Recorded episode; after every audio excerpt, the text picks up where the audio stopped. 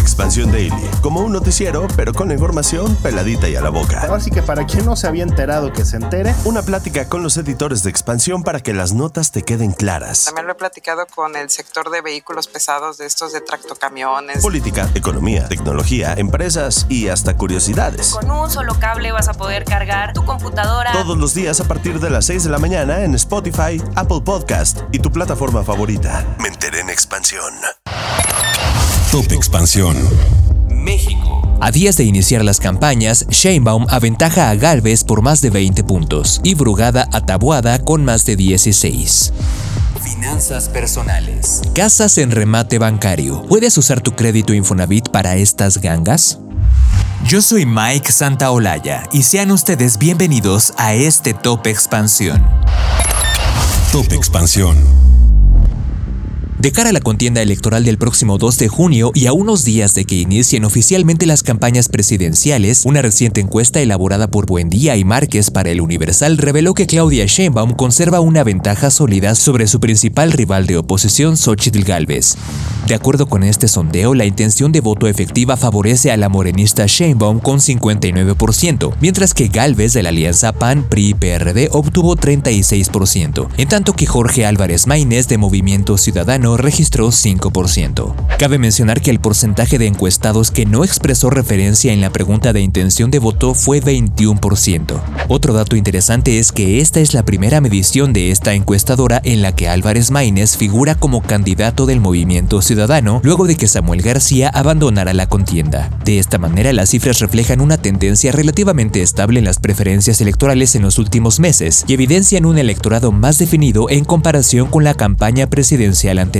Por otro lado, en la carrera electoral por la jefatura de gobierno de la Ciudad de México y a unos días de que inicien las campañas, la más reciente encuesta realizada por W Radio, Encol y El País reveló que la candidata también de Morena, Clara Brugada, se mantiene a la cabeza de las preferencias con un 56% en la intención de voto de los capitalinos, 16 puntos más arriba que su rival más cercano, Santiago Tabuada de la alianza PAN-PRI-PRD, quien obtuvo el 40% de intención de votos, en tanto que Salomón De Movimiento Ciudadano registró un lejano tercer lugar con el 4%.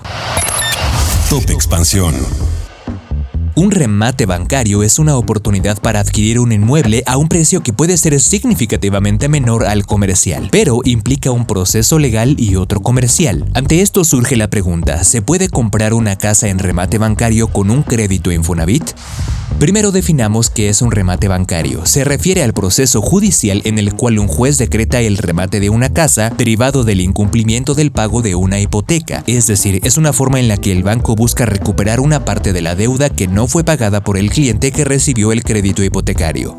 ¿Infonavit acepta remates bancarios? De acuerdo con un asesor inmobiliario consultado por Expansión, en términos generales no se puede comprar una casa en remate bancario con un crédito Infonavit. En primer lugar, esto se debe a que un remate bancario es un proceso largo a través del cual el inmueble tiene, por así decirlo, diversos estatus legales. Estos pueden dar derecho a la cesión de derechos litigosos o a la compra directa del inmueble cuando ya fue recuperado por el banco. Y es que un remate bancario tiene etapas. La primera es una subasta donde se ofrece a un precio que es por lo general dos terceras partes del valor comercial y este puede bajar más dependiendo de cada caso. Pero esto, según el agente inmobiliario consultado, representa ventajas y desventajas según los siguientes escenarios. Escenario 1. La cesión de derechos litigosos.